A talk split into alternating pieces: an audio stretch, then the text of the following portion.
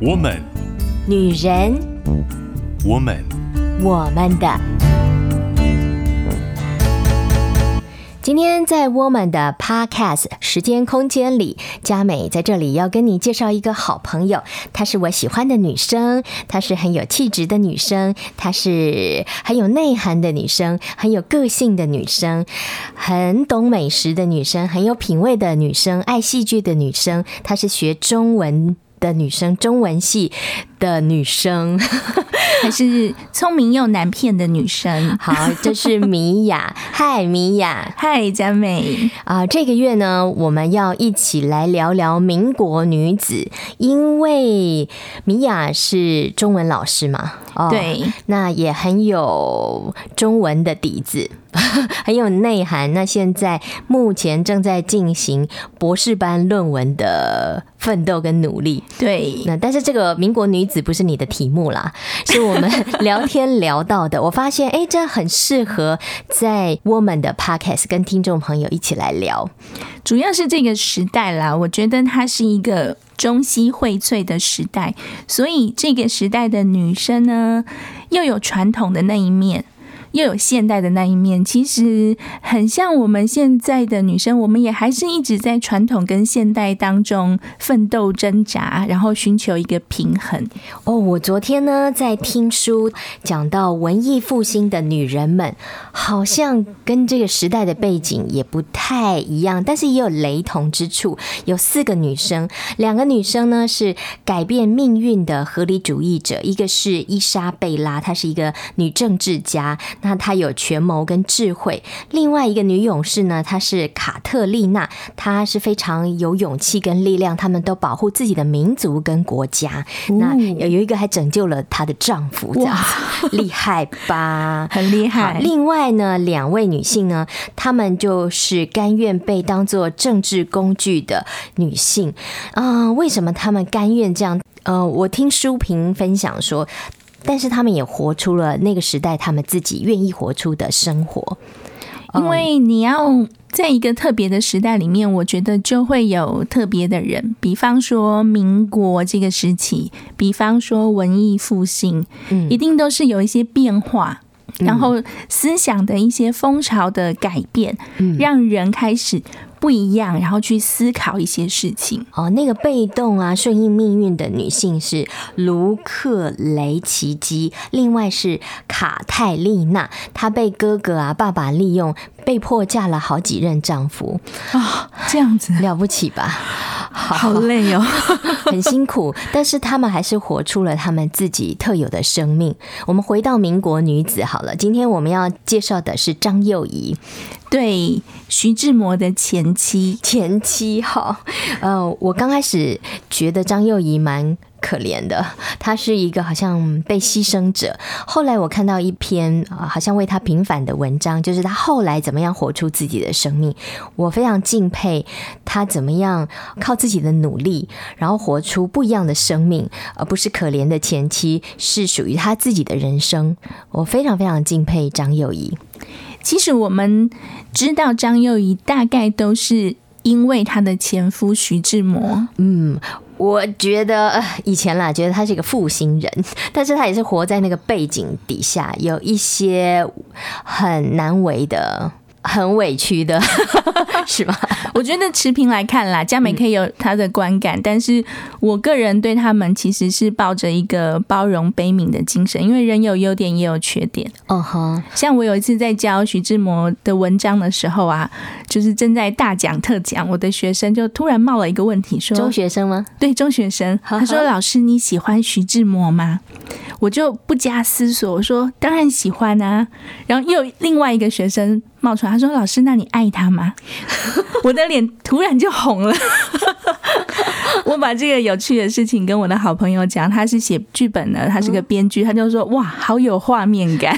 ”小朋友通常蛮关心这个事。对，我是真的很爱徐志摩的才华，所以我对他们几个人有一些认识哦。好，我们先来认识张幼仪吧。张幼仪其实她是大家闺秀。哦，对，他们家是书香世家，哥哥弟弟都很有才华，而且他的哥哥跟徐志摩是好朋友，哦，那时候呢，就是跟张家。就跟自己家的爸爸妈妈说：“哎，我认识了一个才子，这个可以做我妹妹的丈夫。”然后就跟徐家联系呀。那徐家是商人世家，当然他们的儿子徐志摩是很有才华。那有一个书香世家跟他们说：“我们两家来结亲，其实是非常开心的。”你觉得门当户对吗？我觉得是徐志摩家高攀了张家。那他为什么不喜欢张幼仪呢？因为。中国传统，你知道你想象中的大家闺秀是什么样子？要裹小脚啊，要大门不出，二门不迈。对，那你想徐志摩是一个什么样的教学背景？西方的啊。对啊，当然这个时候他还没有去西方，可是他的思想已经西化了。他读了很多书，然后他在大学里面见了很多世面。当然，结婚以后他就留学去了，所以他不喜欢那种旧学旧哈。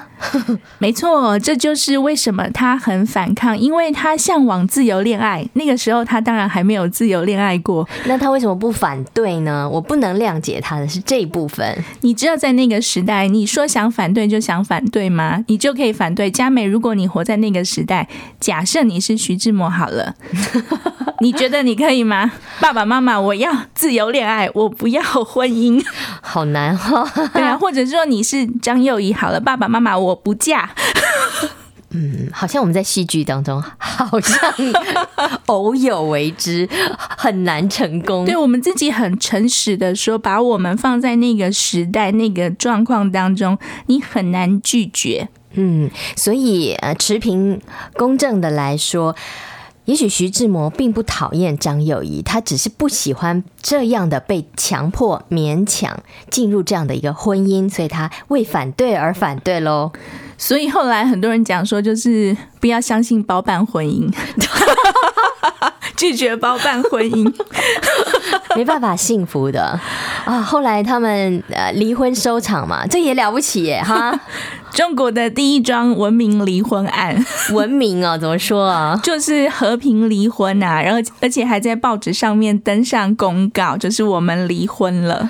哇，为什么不肯结婚没成功？那离婚竟然成功了？哦，应该是说徐志摩跟张幼仪他们两个人的结合，一开始。徐志摩就不喜欢这桩婚姻，因为他觉得不是他自愿的，嗯，他被强迫了，对，他被强迫了。那张幼仪是一个传统的大家闺秀，你知道，嫁鸡就随鸡。嫁狗就随狗，那丈夫为什么不喜欢我呢？我就百思不得其解啊！要很努力的讨好他，其实他也是有读书的啦，只是没有。他其实是中学毕业，而且是现代学堂毕业。嗯、但是女生这样算蛮高学历的喽。所以我就说他们在结婚的时候啊，就是结婚之前、结婚以后那个短暂的日子，其实他们都没有真正的认识对方。多短暂啊！大概就是几年的时间呢、欸。Uh-huh. 你看，徐志摩跟张幼仪生了第一个孩子，就孩子还没有生下来，他就去留学了。哇！然后呢，张幼仪到国外去找他，那个时候在国外又怀了第二个孩子。哇！然后第二个孩子才刚生下来没多久就离婚了。你想这是几年？没几年呢。对啊，嗯，刚才跟米娅聊天的时候聊到，好像他们离婚之后才开始彼此认识哦。对，我觉得他们两个其实可以成为很好的朋友，就是不晓得有没有做夫妻的这个缘分啦。但是从后面他们的生活来讲的话，这两个人其实是可以谈话的，是可以聊天的，就表示说他们在过去的那段时间里面，婚姻生活里面，他们其实一点都不认识对方，很少前夫前妻哦，离婚之后还可以成为朋友的。而且还是好朋友哦，不只是朋友而已哦。哇，那你觉得如果没有被逼婚的话，好，那他们有没有可能成为夫妻呢？我觉得不可能啊，因为徐志摩是外貌协会哦，好，他喜欢漂亮的女生，好，这应该是大多数男生吧，他们都喜欢漂亮的女生。但是我们真的要讲一下，就是。他还有他的内在美，就是不只是外貌的好看而已。你要娶妻娶妻，你还要看一个人的内在，不是只有光外貌好看而已。嗯，我问过我老公了，为什么喜欢娶漂亮的女生、男生了哈？他说摆在家里当然要好看啊，不好看多难过啊。这也是实话啦。就像佳美说，我为什么这么米娅为什么这么外貌协会？我也是说，当然喜欢一个人当然要好看啊，不好看的话就很很难过。好，那待会儿呢，我们来好好的聊一聊张幼仪离婚之后，她活出了属于自己个性独特生命的女性，她是怎么做到的？这个月这一系列 Woman 的 Podcast，佳美邀请到我好喜欢的女生米雅。Hello. 我要声明一下哈，我们没有同性恋，我们不是同性恋，我们是闺中密友啦，我们是好姐妹。那我们在聊天的过程当中，突然不晓得为什么就聊到了这个话题，聊到了民国女子哦，我们可能聊到米娅喜欢的那个帅哥徐志摩吗？对，好像是聊到了他的文章吧。那后来就聊到了他几个女人。人们其实是有一次查经的时候，大钟哥讲到了徐志摩，还讲到了林徽因跟张幼仪。哦，是这样啊，还有。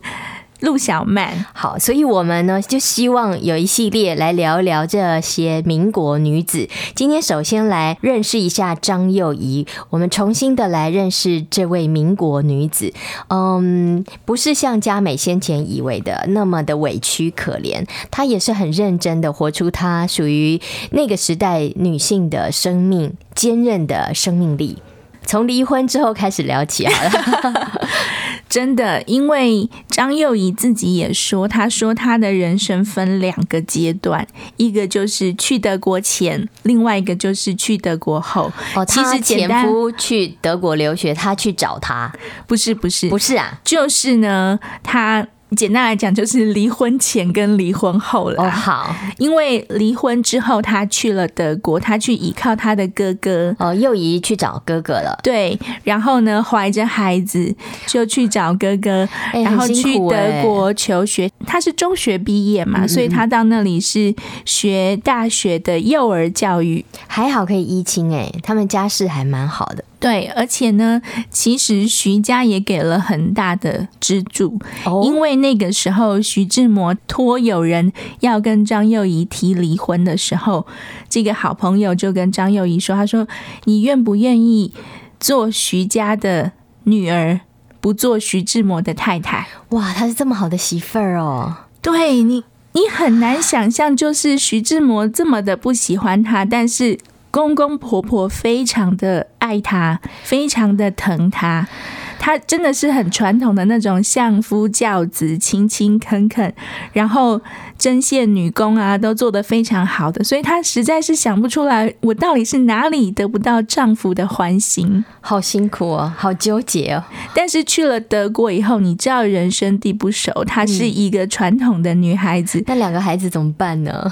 哦，阿欢就是。长子在他们老家，嗯，对，那他现在怀的这个孩子呢，当然就是在他肚子里面就到了德国啦，嗯，而且到了德国，他就开始学德文，刚好德国的整个的风气啊，还有他们那种严谨的个性，其实呢，很适合张幼仪，是是 是，她 就是那种有一点严肃、很刻苦耐劳的、很认真的、很认真的女生，嗯嗯，但是在这里，她又。碰到了一个伤心的时刻，怎么说？因为他的老二这个小儿子生出来，但是后来夭折了。哇，这对母亲来说是一个很大的打击跟伤痛，哎，对，非常大的伤痛。所以后来就是他跟徐志摩就是一个孩子，就是他们的长子阿欢，小名叫做阿欢。嗯，对，这个小儿子。英文名字叫彼得，就夭折就死掉了。哦，我知道张幼仪后来有很高的学历，她非常努力，对不对？也活出了自己的人生。啊、呃，要请那个中文老师，中文系的来稍微详细解说一下。因为他在德国，他学德文，对不对？他学幼儿教育，他起先是不愿意回国的，因为。她是一个被离婚的女生啊，你知道，在当时的中国来讲的话，其实保守，还是会侧目的。